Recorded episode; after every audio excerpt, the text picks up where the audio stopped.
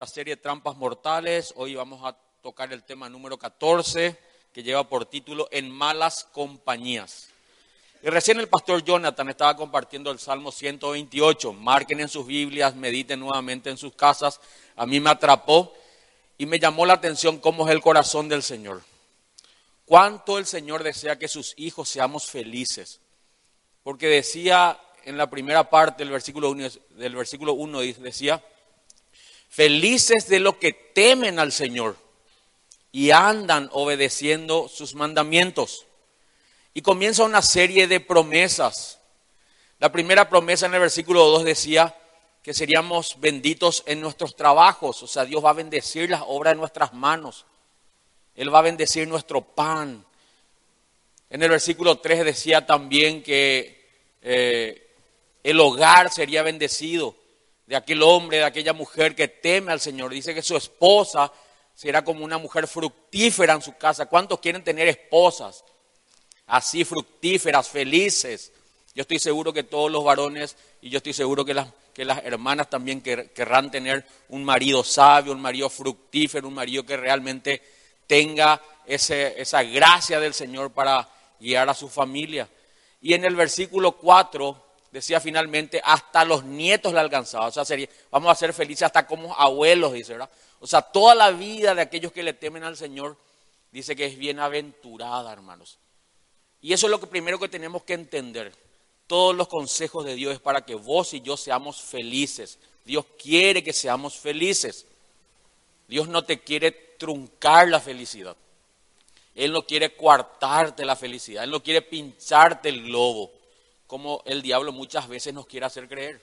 Principalmente cuando estamos en la, etapa de juventud, creemos que eh, el caminar con Cristo es aburrido o es malo o que parece como que Dios quiere coartarnos la felicidad y no es así. El corazón de Dios está revelado en la Biblia y podemos ver que lo, lo único que Dios quiere es que sus hijos seamos felices, hermano. El problema está que nosotros desobedecemos sus mandamientos y sufrimos las consecuencias. Vamos a mirar Salmos capítulo 1, versículo 1. Dice el salmista así, qué alegría para los que no siguen el consejo de los malos. Fíjense que es la misma bienaventuranza del Salmo 128. Qué alegría para quienes dice, para los que no siguen el consejo de los malos, ni andan con pecadores, ni se juntan con burlones. Hermanos, Dios nos hizo a los seres humanos personas sociables, personas con la necesidad de interrelacionarnos unos con otros. Dios nos, nos hizo para que nosotros vivamos aislados, solos. No nos hizo de esa manera.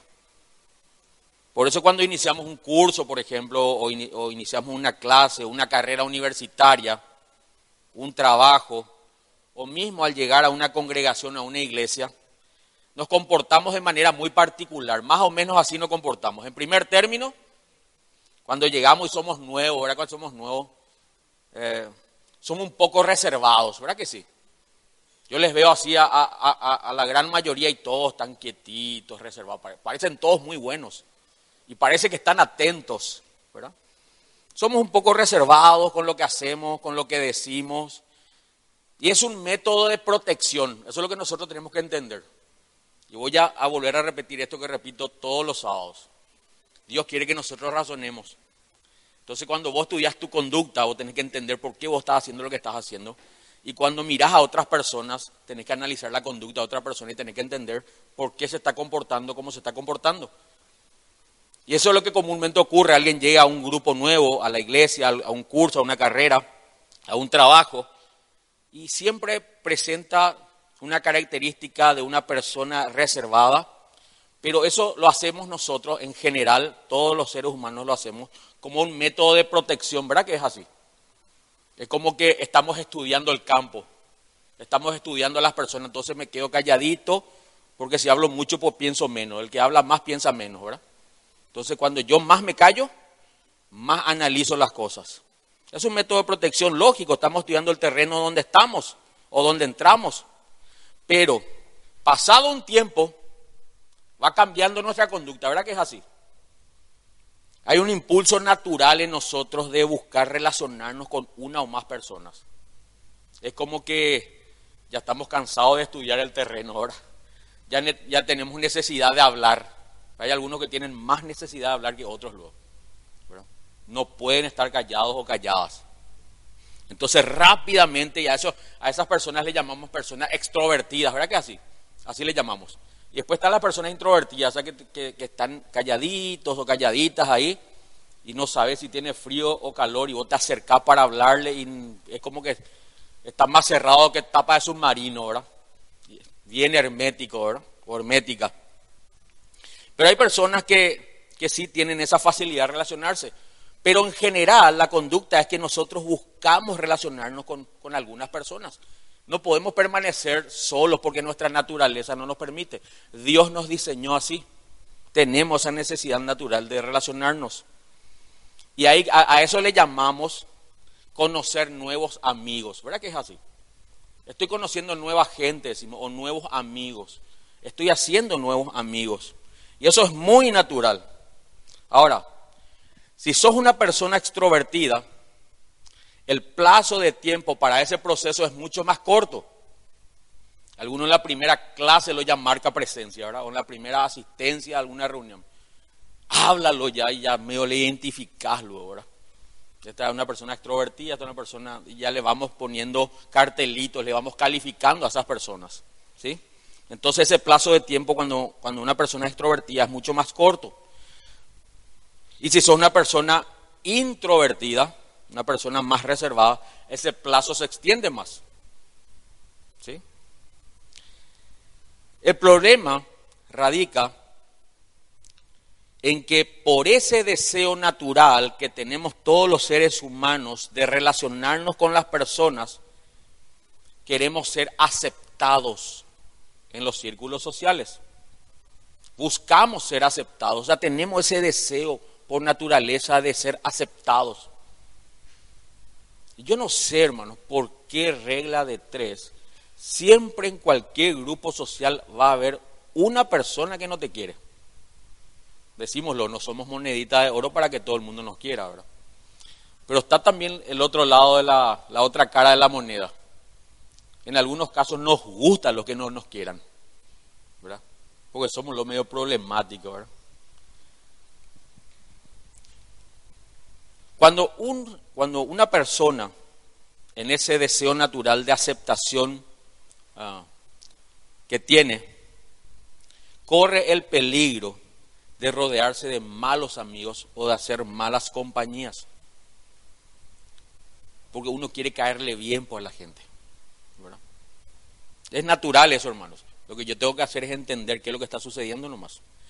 En este salmo que acabamos de leer, el Salmo capítulo 1, versículo 1, encontramos tres verbos que es fundamental atender. Vamos a mirar esos verbos, ¿sí? Vamos a volver a leer, dice el Salmo capítulo 1, versículo 1. Qué alegría, dice, para los que no siguen. Este es el primer verbo, no seguir los consejos de los malos. Los malos consejos o a los malos consejeros. El segundo verbo es andar, dice, ni andan. Y este andar es caminar, hacer una o desarrollar una relación íntima con los pecadores, con la gente que abiertamente desobedece a Dios. Y el tercer verbo es juntarse. Ni se juntan con burlones, dice. O sea, seguir malos consejos, andar con pecadores y juntarse con burlones. ¿Quiénes son los burlones? Esta palabra burlón o burlona o burlones hace referencia a aquellos que menosprecian la palabra de Dios. ¿Qué Dios ni qué ocho cuartos?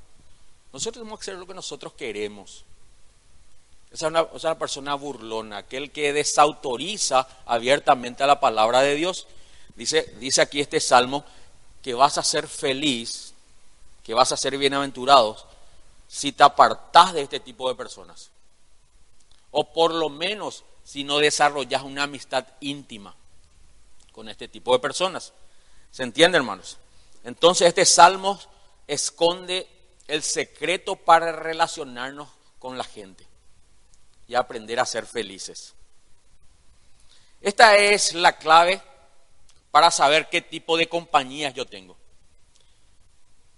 A ver qué tipo de compañía tenemos nosotros. Y por otro lado, para saber qué tipo de compañía yo soy para otros también. Porque a veces nos ponemos mucho en posición de víctima nomás, ¿verdad? Y a veces somos nosotros los verdugos. ¿Sí? Tener mala compañía o ser mala compañía es mucho peor todavía, aún llamándonos cristianos. ¿Saben por qué es importante razonar y meditar en esto, hermanos? Porque eso depende de la felicidad, dice este salmo. Tu felicidad y mi felicidad depende de eso. Para que no andemos diciendo después, no puedo creer lo que me hizo. No puedo creer lo que me dijo me obligó, y, todos esos argumentos que utilizamos cuando nos ponemos en posición de víctima, ¿sí? Este salmo esconde el secreto para que nosotros racionalmente aprendamos a ser felices con el Señor. Es un consejo, hermanos, tenemos que aprender sabiduría. Por eso es importante razonar y meditar en esto. Ahí tenemos que abrir un paréntesis y calificar ciertas compañías que nosotros tenemos. Muchos de nuestros amigos que no son cristianos, la gran mayoría, el 99,9%, por no decirlo el 100%, siempre van a ser mala compañía, porque no conocen la palabra de Dios. Y vos podés decir, no, pero tiene esto. Yo no digo, hermano, que uno se aísle y se meta a vivir como ermitaño en una montaña, en una cueva, no. Estoy hablando de que lo que tenemos que aislar nosotros nuestro corazón, o sea, nuestra mente de todos los conceptos que ellos manejan, de los malos consejos que ellos nos dan, y de cómo viven y de cómo andan. ¿sí? Eso es lo que la palabra de Dios nos instruye. Tenemos que saber abiertamente que todos los amigos que no son cristianos, que no conocen la palabra de Dios, que no temen a Dios, son malas compañías. Se van a convertir con el tiempo en malas compañías para murmurar, número uno,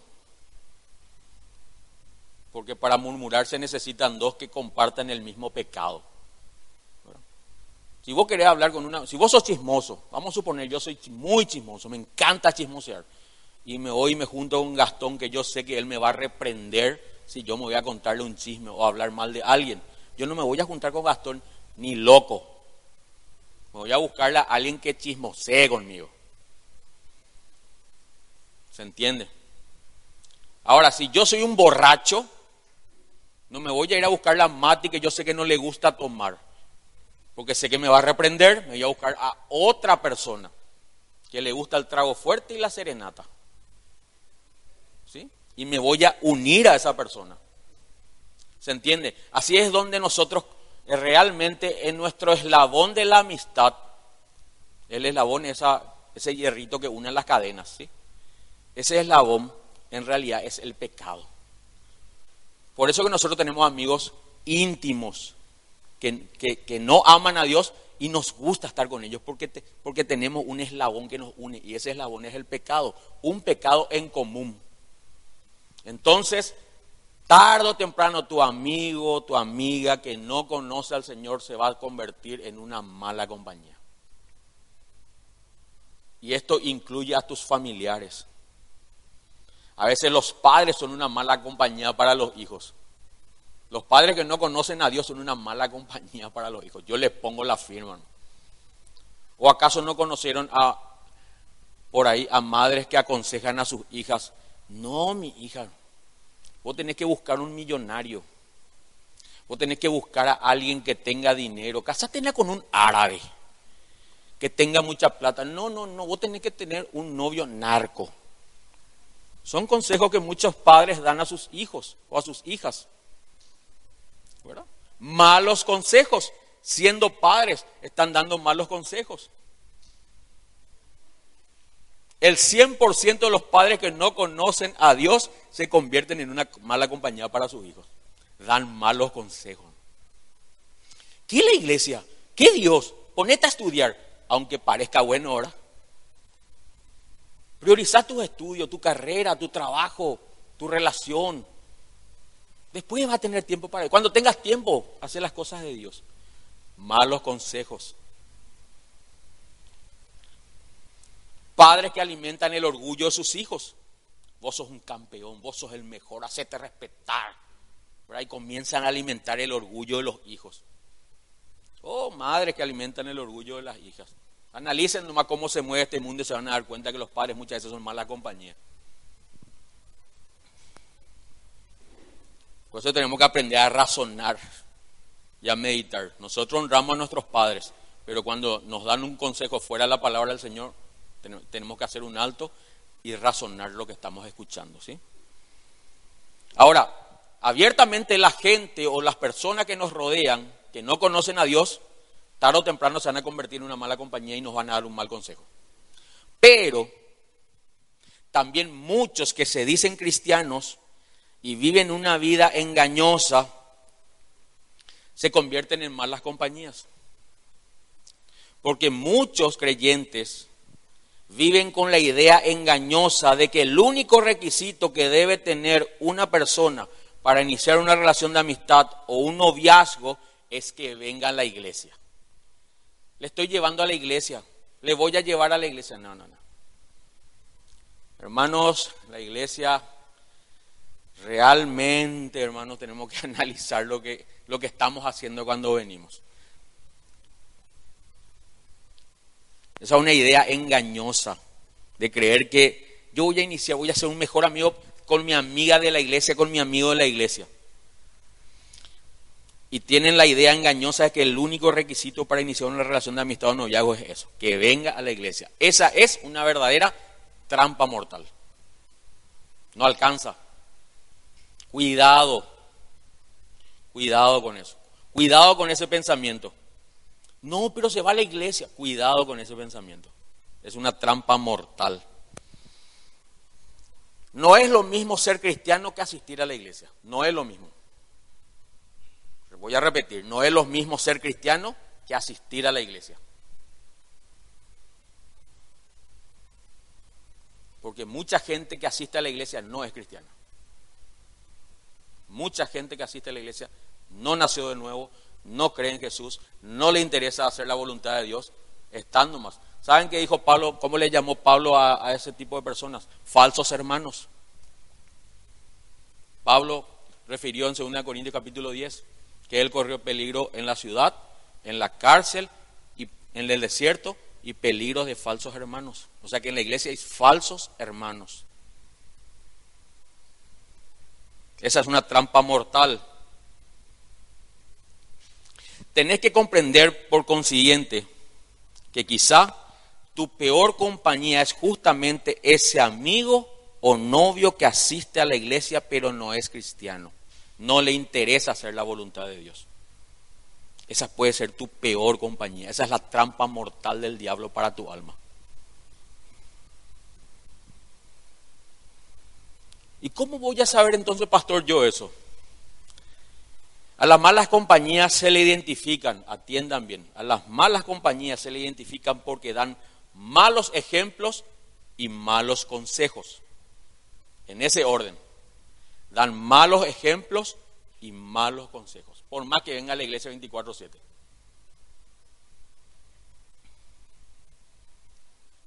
Y Dios trata con seriedad esto, hermano. A veces nosotros tenemos muy en poco esto. ¿eh? Pero para Dios es demasiado importante. ¿Con quién tenemos amistad íntima? Pensá un poquito, ¿quién es tu mejor amigo, tu mejor amiga? ¿Cuánto de Dios hay en esa persona? Y te vas a dar cuenta el por qué te está yendo, cómo te, cómo te está yendo. Deuteronomio capítulo 13, versículo 6. Vamos a mirar cómo Dios trata con seriedad esto. Y marquen en sus Biblias este pasaje. Deuteronomio capítulo 13, versículo 6.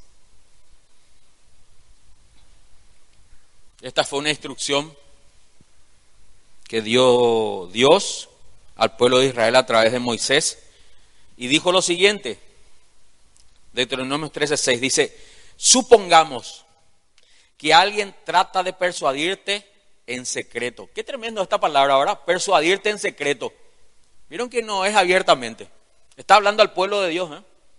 En teoría, todos los israelitas, judíos, hebreos del pueblo de la nación del Señor, que caminaban rumbo a la tierra prometida, todos adoraban a Dios, todos fueron rescatados de la esclavitud de Egipto y estaban caminando. Pero dice aquí este pasaje, supongamos que alguien trata de persuadirte en secreto. ¿Saben que esto es lo, primero que hace una persona? Te habla en secreto. Qué tremendo esto, hermano. Incluso dice, podría ser tu hermano. Tu hermano puede ser una mala compañía. Tu hijo o tu hija, para los padres. Tu amada esposa puede ser una mala compañía con todo el amor que le tenemos a nuestras esposas, pueden ser una mala compañía. O tu mejor amigo y te dice, vamos, rindamos culto a otros dioses, dioses que ni tú ni tu antepasado jamás conocieron. Fíjense, hermanos, en, en secreto tratan de persuadirte que desobedezcas a Dios, dice. Que desobedezcas a Dios. ¿Saben qué está diciendo el Señor acá? Tené cuidado con tus sentimientos. Porque ¿quién es más íntimo que una esposa, un hijo, una hija o un mejor amigo? O, los padres. ¿Quién es más íntimo? Tenés cuidado con tus emociones. Poné en primer lugar a Dios para que tus emociones no te lleven a desobedecer u obedecer malos consejos. Dice versículo 7. Incluso podrían sugerir que rindas cultos a los dioses de los pueblos que viven cerca o de los que viven en los extremos de la tierra. Y este es el mandamiento y la instrucción del Señor, versículo 8. No le hagas caso ni los escuches, dice. No les tengas compasión, ni les perdones la vida, ni trates de protegerlos. Qué duro el Señor, ¿verdad, hermanos? Versículo 9, deberás quitarles la vida. Da tú el primer golpe y luego que todo el pueblo se sume, dice. Trata con seriedad, Dios, a los malos amigos, a las malas compañías.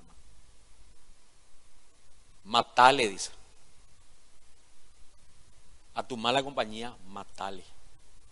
Al que te quiera hacer desobedecer a Dios, matale. Eso es lo que está diciendo Dios. Ahora no, no salgan a matarle a todos sus amigos ahora, ¿verdad, hermano? Entiendan lo que, el espíritu de la palabra. Dios está tratando con severidad nomás el, el punto. Pero esto era literal en el pueblo de Israel. Versículo 10 dice, tienes que apedrearle a muerte a los culpables, porque han tratado de alejarte de tu Dios, quien te rescató de la tierra de Egipto, donde eras esclavos. Entonces, este era el motivo por el cual Dios ordenaba esto. Entonces todo Israel oirá y tendrá temor y ya nadie volverá a actuar con perversidad.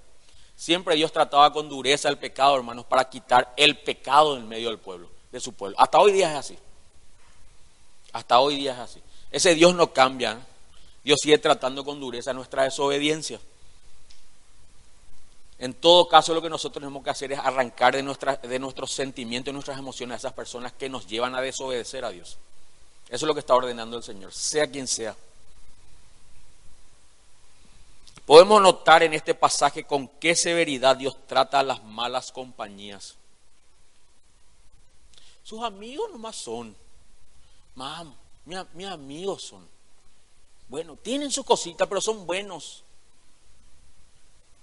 Dios trata con severidad a las malas compañías, a aquellos quienes quieren alejarnos de Dios y nos, incitan a hacer lo malo. Y no importa qué tipo de relación tengamos con ellos, no importa, eso es lo que dice acá la palabra de Dios.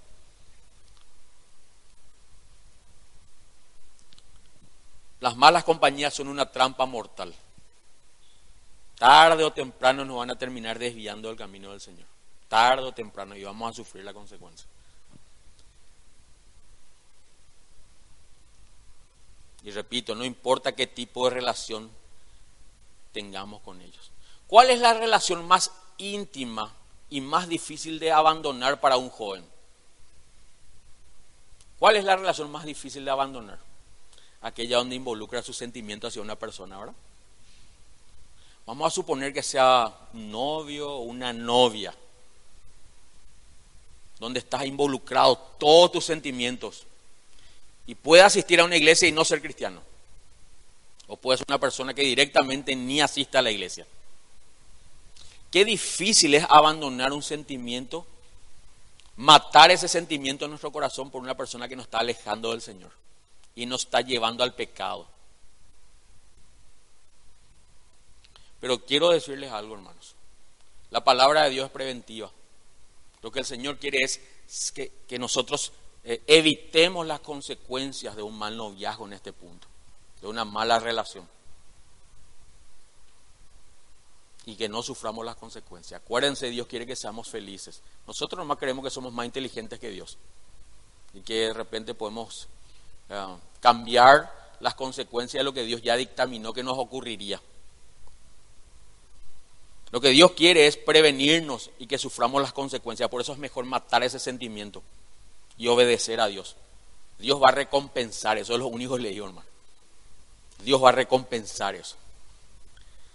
Y abro una sección sobre características de un noviazgo que camina rumbo, rumbo a la desgracia, rumbo a la ruina. ¿Sí? Vamos a mirar para aquellos que anotan Característica de un noviazgo que camina hacia la ruina, hacia la desgracia. Número uno, te hace retroceder en tu vida espiritual. Vos estabas en una comunión íntima con el Señor y perjudica esa tu relación con Dios. Perjudica la santidad, que Dios demanda de nosotros. Perjudica. En vez de ayudarte a que siga obedeciendo a Dios, te perjudica y te va alejando de Dios alimenta más tu carne que tu espíritu con sus conversaciones. Todo el tiempo alimentando la carne. Sus pláticas son huecas, vacías, emocionales y carnales. No tiene nada del Señor. Y pudiste haberte casado ya con esa persona. Lo lamento por vos. Tenés que identificar y reconocer que si tu relación con tu esposo, tu esposa, con tu novio o novia no es una relación espiritual, sino más bien carnal, si todo el tiempo hablan de cosas del mundo, del dinero, de esto, de, los placeres, de los lujos, todo el tiempo están hablando así, es una mala compañía. Si vos querés ser un hombre espiritual o una mujer espiritual, te vas a quedar hablando solo con Dios.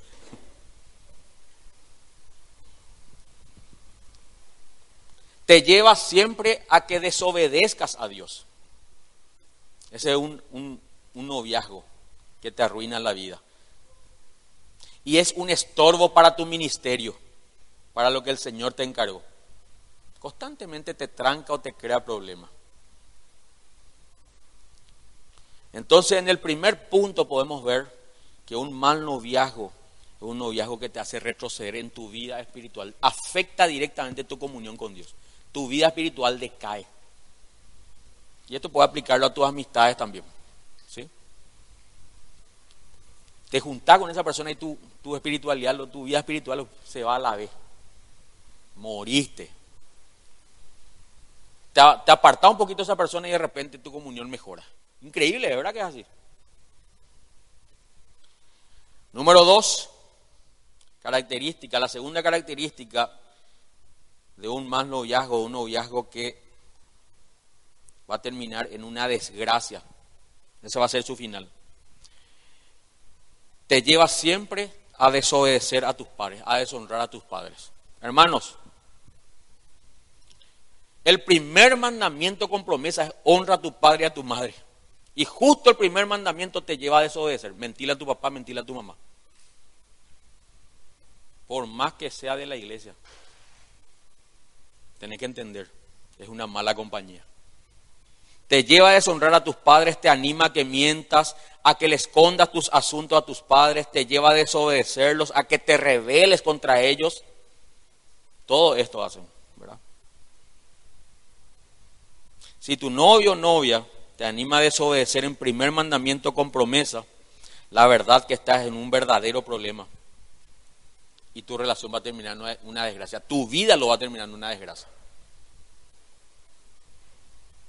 Fíjense cómo es el orden de Dios. Vida espiritual destruye nuestra comunión con Dios o degrada nuestra, nuestra comunión con Dios. Degrada nuestra relación con nuestros padres o corrompe la, la buena relación con nuestros padres. Y el tercer punto es un estorbo para tu futuro terrenal. Es un estorbo para tu futuro terrenal.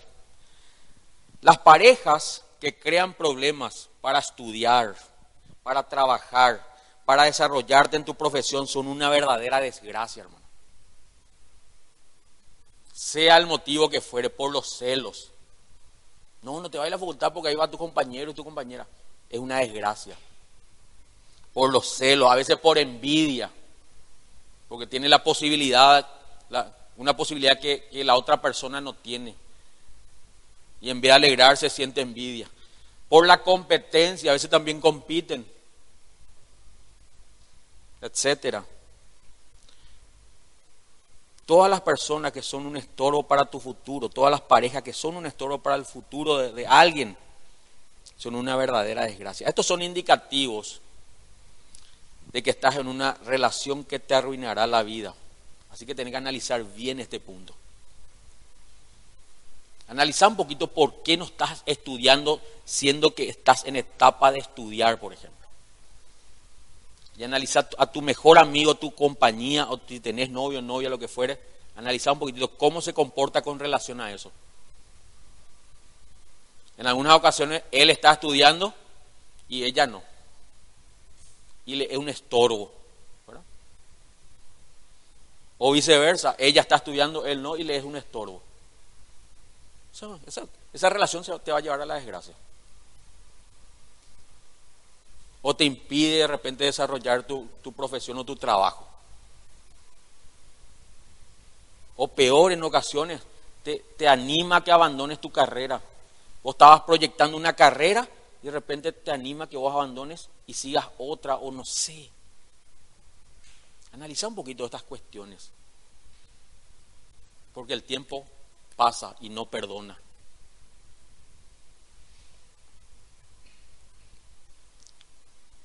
Yo pasé por todo ese camino ya, hermanos. Y les puedo asegurar que es una verdadera desgracia, hermano. Tener mala compañía es una verdadera desgracia. Una buena pareja, un buen novio, un buen amigo, una buena relación es la que pone lo espiritual por sobre lo sentimental, número uno.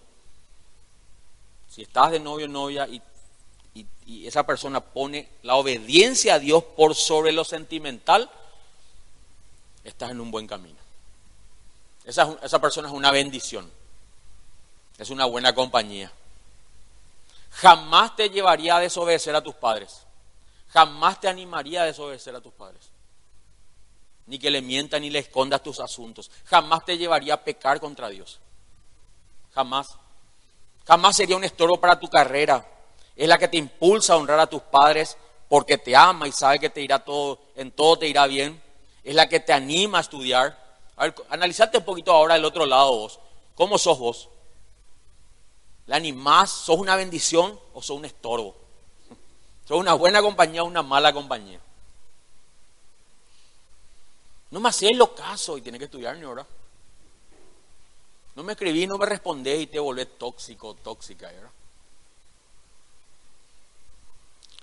Qué desgracia tener una persona así al lado, ¿no? Qué mala compañía. Saltá del barco y andate nadando hasta la primera isla, aunque haya tiburones.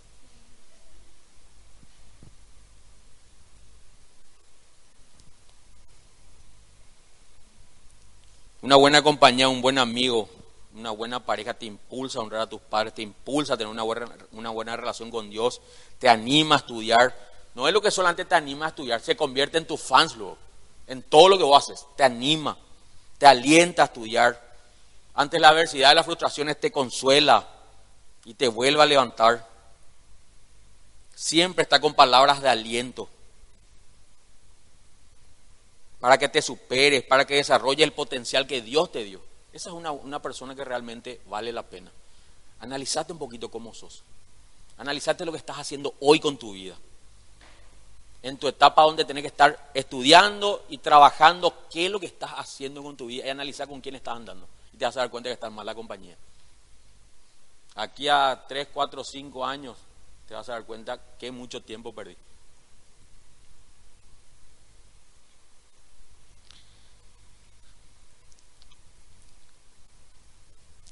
Es un punto para analizar, hermanos. Nosotros como cristianos, los que somos verdaderamente cristianos, debemos ser una buena influencia y una buena compañía para los demás. Tenemos que ser una bendición para las personas que nos rodean en cuanto a eso. Y repito, a una buena o mala compañía se le identifica por su ejemplo y por sus temas de conversación.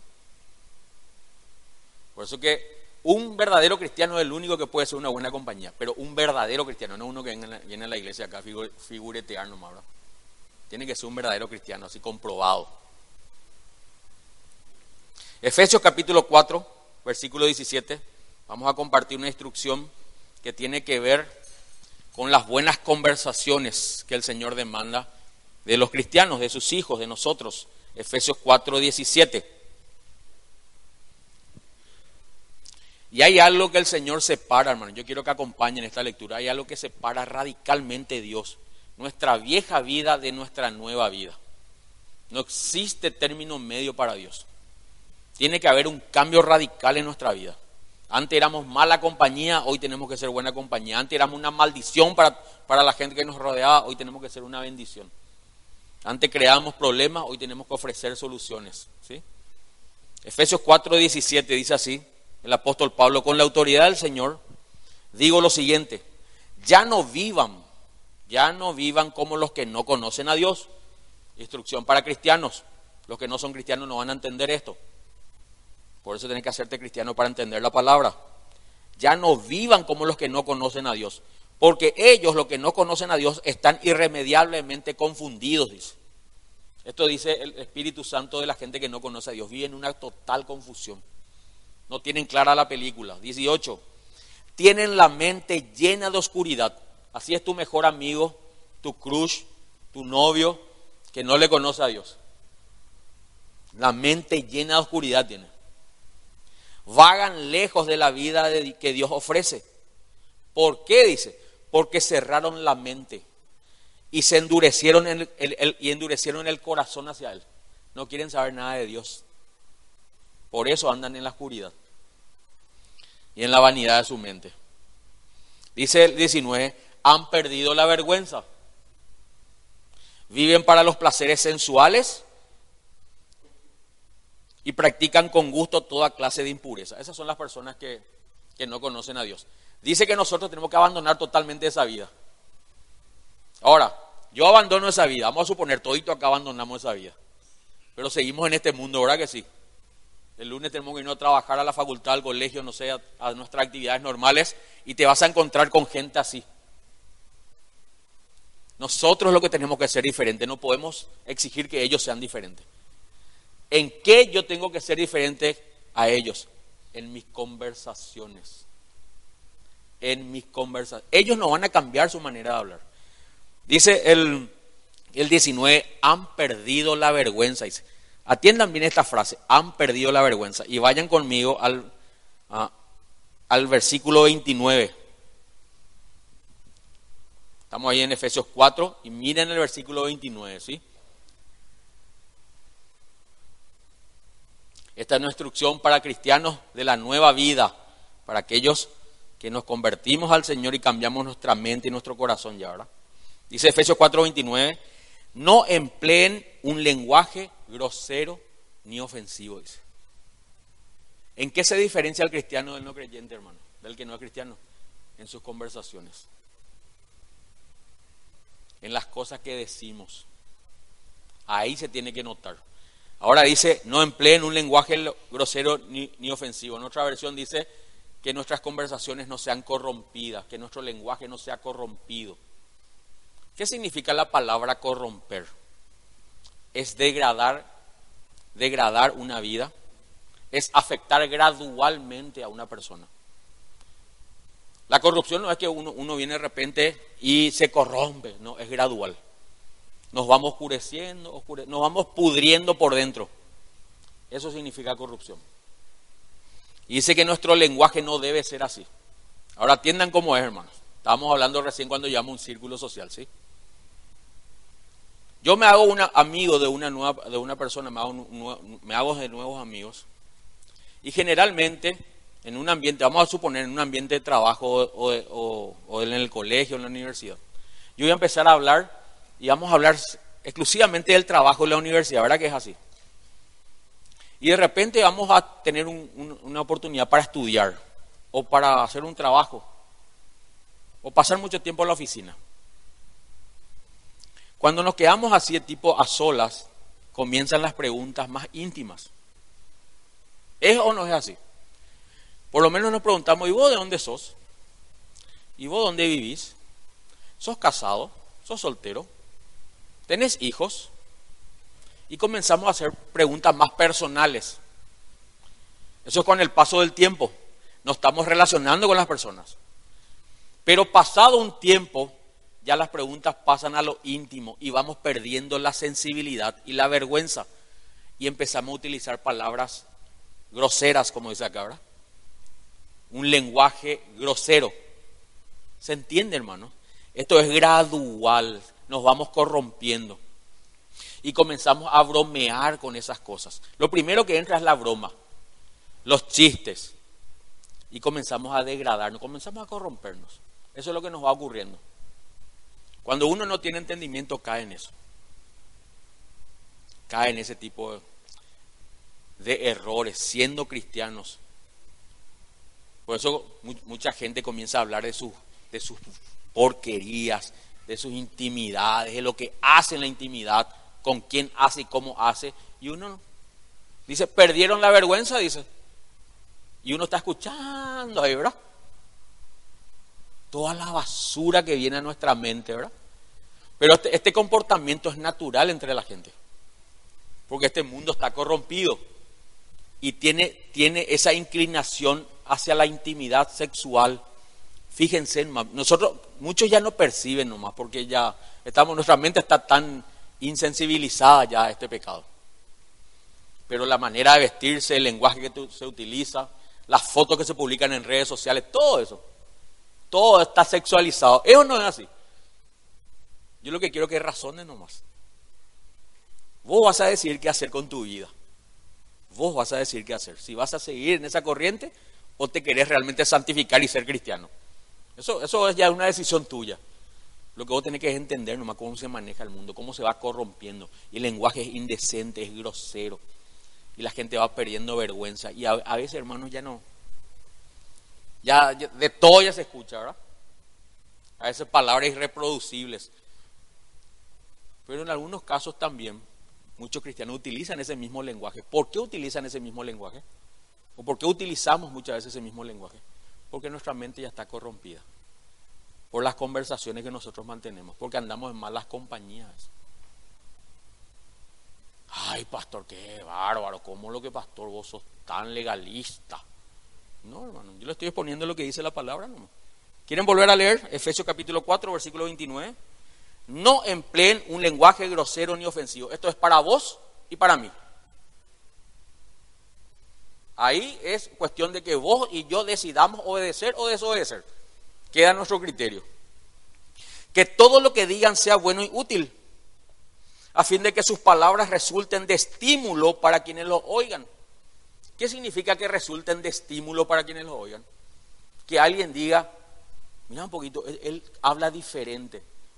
¿Saben que cuando a Pedro le iban a, cuando, en una de las negaciones de Pedro, una de las acusaciones contra Pedro fue, vos hablas, vos sos uno de ellos, ¿por qué? Porque vos hablas como ellos. Vos hablas igualitos a, ellos. Y Pedro dice que comenzó a maldecir, ¿verdad? ¿Saben que mm, esa palabra maldecir Pedro comenzó a decir groserías? Comenzó a decir un montón de groserías, hermano, para despistarle, ¿verdad? Lo que querían apresarle, a los que le acusaban. Y diciendo groserías, le negó a Jesús. Eso fue lo que hizo Pedro. A veces nosotros hacemos lo mismo, hermano. Bueno, ustedes no, lo que van a otra iglesia. Decimos grosería, hablamos el mismo lenguaje sucio de la gente para ser aceptados. ¿Saben cómo le cataloga a Dios a ese tipo de personas? Cobardes. igualito que Pedro, le negamos a Jesús. Aunque venimos acá, levantamos las manos. Señor, te voy a dar mi vida en servicio. Y no solamente estoy dispuesto a ir a la cárcel, sino a morir por vos. Igualito que Pedro, hermano. La palabra corromper significa dañar, alterar, degradar, depravar o destruir un alma. Nuestras palabras degradan, corrompen. Corrompen. ¿Qué es lo que corrompen? Nuestra mente corrompe. A veces nosotros comenzamos a hablar de nuestras porquerías también. Y le corrompemos a las personas. A veces le corrompemos a los niños. ¿Por qué les parece que suceden todas estas cosas que suceden, hermanos? Niños abusados en los colegios. Adolescentes fueron los, los verdugos o los victimarios de este niño. 12 y 13 años. Ah, se escandalizó la sociedad. Todo un país escandalizado. Pero la mente está corrompida. Pero cuando se tratan estos temas se toma con, como dice acá, con burla. Porque no se razona, no se entiende. No se toma con la seriedad que Dios toma, pues. Entonces, como consecuencia, nuestra sociedad está como está. Las malas compañías se degradan con sus conversaciones obscenas. Están ahí, hermano. Hablan de sus conversaciones obscenas y siempre tiende a lo sexual. Siempre. Toda broma tiende a lo sexual. Todos los chistes. Todo. Se toma todo. Hasta los stickers en los grupos de WhatsApp ya de todos se, dan cuenta que tienen obscenidades. Y causa gracia. Y muchos cristianos participan porque tienen la mente corrompida ya. Miren sus Biblias, no me miren así a mí, hermanos. Efesios capítulo 5, versículo 4, versículo 4. Vamos a seguir mirando. Efesios 5, 4. Vamos a ver si es tan serio o no lo que estamos compartiendo. Dice así Efesios capítulo 5, versículo 4. Los cuentos obscenos, las conversaciones necias y los, los chistes groseros no son para ustedes. Le habla a los creyentes, ¿eh? a los cristianos. Ahora yo te pregunto, ¿cómo es nuestra conversación con nuestros amigos? Analiza un poquito para saber, ¿saben por qué es importante esto? Para saber dónde vamos a pasar nuestra eternidad. Porque ah, un chiste nomás, pastor, vamos a seguir leyendo. En cambio, que haya una actitud de agradecimiento a Dios, versículo 5. Pueden estar seguros de que ninguna persona inmoral, impura o avara heredará el reino de Cristo y de Dios. O sea que nosotros andamos en eso, no vamos a salvarnos, está diciendo. No vamos a entrar al cielo. Eso es lo que está diciendo el Señor. Pues el avaro es un idólatra y el que adora las, que adora las cosas de este mundo. Ay, pero no es así, pastor. Vieron que después termina la predica, se hacen los comentarios, ¿sí? Para mí el pastor fue muy legalista ya. Para mí fue muy extremista, muy fatalista ya fue. ¿Por qué vamos por decir una grosería movernos al infierno? Total, vivimos por gracia. Dice el versículo 6, estamos ahí. Cuidado con ese tipo de personas que son malas compañías. Dice, no se dejen engañar por lo que tratan de justificar esos pecados. ¿Cómo es que la palabra de Dios no responde todo, hermano? No te dejes engañar por lo que tratan de justificar esos pecados, porque el enojo de Dios caerá sobre todos los que lo desobedecen, dice. Y dice el 7, no, participan, no participen en las cosas que hace esa gente. Bueno, jóvenes cristianos, a veces nosotros caemos en ignorancia, en un, um, caemos por por impulsos emocionales, por inmadurez, por inexperiencia, en conversaciones necias, en juegos necios o en preguntas necias también, donde estamos, está cargado de obscenidades. No participen, dice. No participen de eso, dice. No participen, dice el versículo 7, en las cosas que hace esa gente 8 dice, pues antes ustedes estaban llenos de oscuridad, pero ahora tienen la luz que proviene del Señor. Por lo tanto, vivan como gente de luz. Y vuelve a recalcar el apóstol Pablo el versículo 11 diciendo lo siguiente, no participen en las obras inútiles de las maldades y la oscuridad. Al contrario, saquen la luz. En otra versión dice, repréndanlas. ¿Sabe qué significa eso? Que la próxima vez que te encuentres con un cristiano, con alguien que, que se dice ser cristiano y comienza a hablar de obscenidades, de grosería, de inmundicia, no participes y confrontale. Hermano, vamos a cambiar de tema. Confrontarle no es retarle, hermano. Vamos, vamos a entender lo que significa confrontar, ¿sí? Vamos a cambiar de tema, hermanos. Porque estamos hablando de obscenidades. Estamos hablando de cosas que no tenemos que hablar, de palabras corrompidas. Yo no te quiero corromper la mente a vos, yo tampoco quiero que me corrompa la mente a mí. Porque el Señor trata con seriedad esto. Y si es una persona inconversa, ya sabes lo que tienes que hacer. No participar y mutis por el foro. Te levantas y te vas. ¿Sí? Y que Dios guarde tu corazón y el mío, ¿verdad? Por último, hermanos, vamos a ir terminando con esto. Jesús advirtió y advirtió mucho sobre lo importante que es cuidar nuestras conversaciones. Como que no teníamos muy en cuenta, parece esto, ¿verdad? Por eso que hablamos mucho y muchas pavadas también, ¿verdad? Dice el Mateo capítulo 12, versículo 36, terminamos con este pasaje.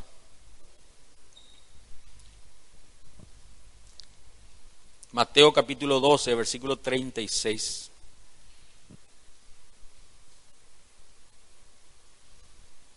Dice lo siguiente. Jesús enseñó esto, hermanos. Tomémoslo con seriedad, ¿sí? Dice así. Y les digo lo siguiente, dice el, dice, dice el Señor. El día del juicio, ¿saben que nosotros vamos a, vamos a pasar por un juicio? El día que partamos, está establecido que el hombre muera una sola vez y se enfrenta al juicio, dice. Esto tiene que ver con cristianos, no cristianos inconversos, con todos los seres humanos. Todos nosotros vamos a pasar por un juicio. Y dice que el día del juicio tendrán que dar cuenta de toda palabra inútil que hayan dicho. Mamá querida, hermano.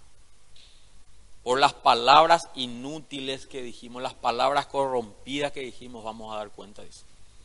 Por eso que no hay esperanza de salvación para este mundo sino es a través de Jesucristo. No hay esperanza, hermanos.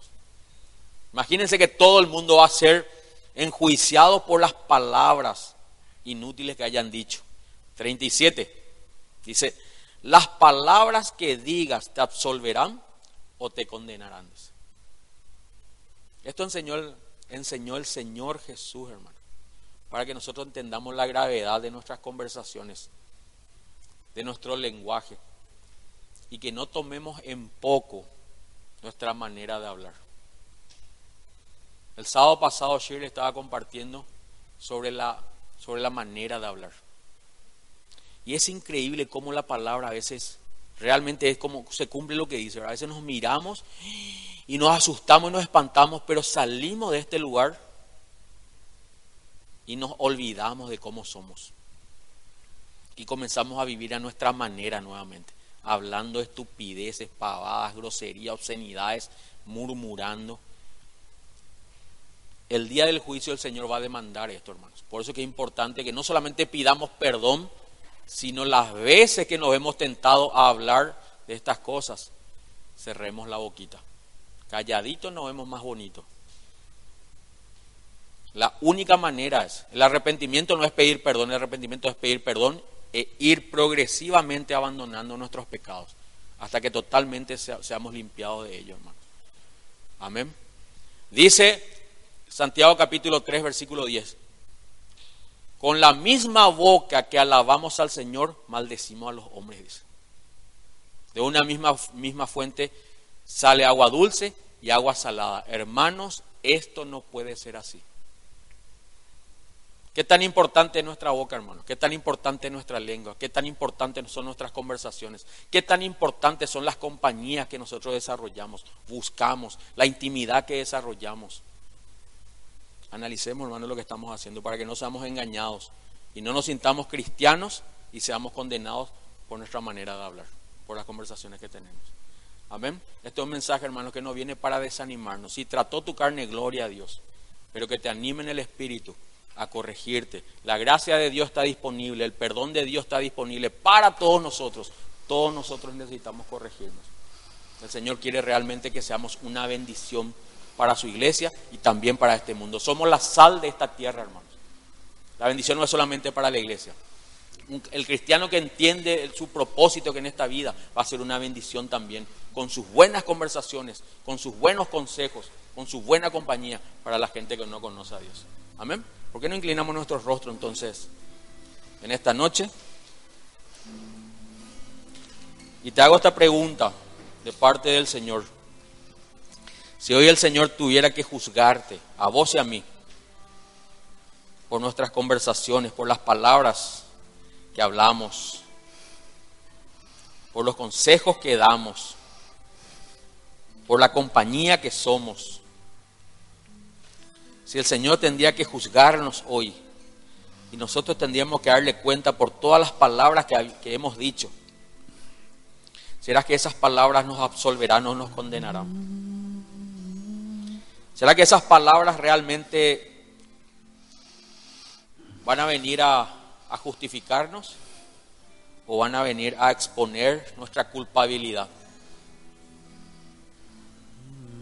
Todos nosotros hemos corrompido con nuestro lenguaje, hermanos. Está cargada de grosería, está cargada de obscenidades. Nuestro lenguaje es un lenguaje sucio por naturaleza. Pero el Señor viene en esta noche para hablarnos sobre esto y santificarnos. Muchos problemas que tenemos en nuestros hogares, muchos problemas que tienen nuestros padres, tienen que ver por las malas conversaciones, por un lenguaje ofensivo, grosero. Muchos de nuestros malos relacionamientos tienen que ver con esto. Muchas de las consecuencias que hemos sufrido tiene que ver por las malas compañías con las cuales hemos estado. Hemos escuchado malos consejos. Mucha gente ha recibido golpes en su vida, consecuencias duras, decepciones amorosas. Tienen el alma quebrada, sentimientos destrozados por seguir un mal consejo, el mal consejo de un mal amigo, de una mala amiga, donde le impulsaron o nos impulsaron a desobedecer a Dios abiertamente. Muchos de los que estamos aquí hemos sufrido las consecuencias de andar con malos amigos. Hemos caído en vicios y hemos iniciado también en vicios a otros. Hemos corrompido sus mentes y nos corrompieron nuestra mente. Hemos perdido tiempo.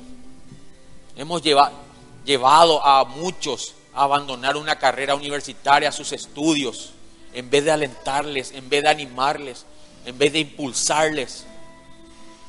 Muchos han renunciado a sus trabajos por causa de nuestros malos consejos. Muchos se han divorciado por causa de los malos consejos. Han abandonado a sus familias por causa de los malos consejos. Las malas compañías son una maldición verdaderamente. Y tenés que entender, Dios quiere tu felicidad, quiere mi felicidad, quiere la felicidad de tus hijos.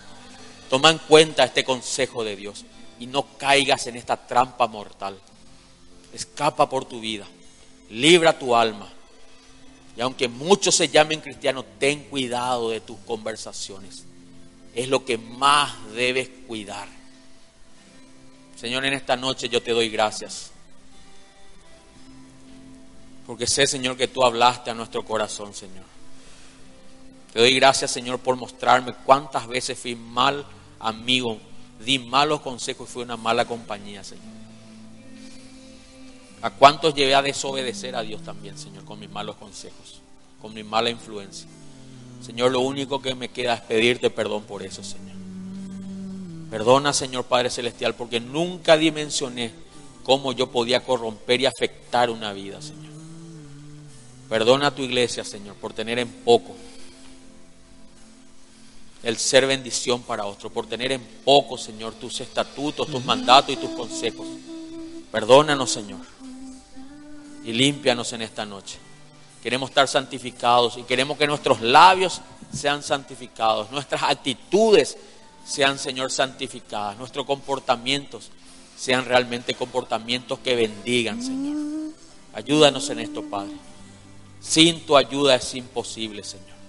Y desde nuestro hogar, Señor, que nuestros consejos sean buenos, que nuestras palabras alienten, que nuestras palabras consuelen, que nuestras palabras sanen, que nuestras palabras, Señor, redargullan, que nuestras palabras, Señor Padre Celestial, ayuden a otros a ser mejores, mejores para ti y mejores para su futuro, Señor. Ayúdanos en esto, Padre Celestial. Señor, en esta noche también pedimos perdón, Señor, por nuestros pecados y por vivir una vida alejada de ti, Señor. Queremos acercarnos más a ti. Lo queremos hacer con entendimiento. Recíbenos, Señor, en esta noche. Queremos tener una comunión íntima, una conversación íntima contigo, Señor. Una conversación, Señor, de padre a hijo contigo, Señor. Donde podamos edificarnos. Yo te alabe, Señor Padre Celestial, y tú me edifiques, Señor. Ayúdanos, Señor, en esto, Padre. En el nombre de Jesús. Amén. ¿Por qué no nos ponemos en pie, hermanos? Vamos a adorar.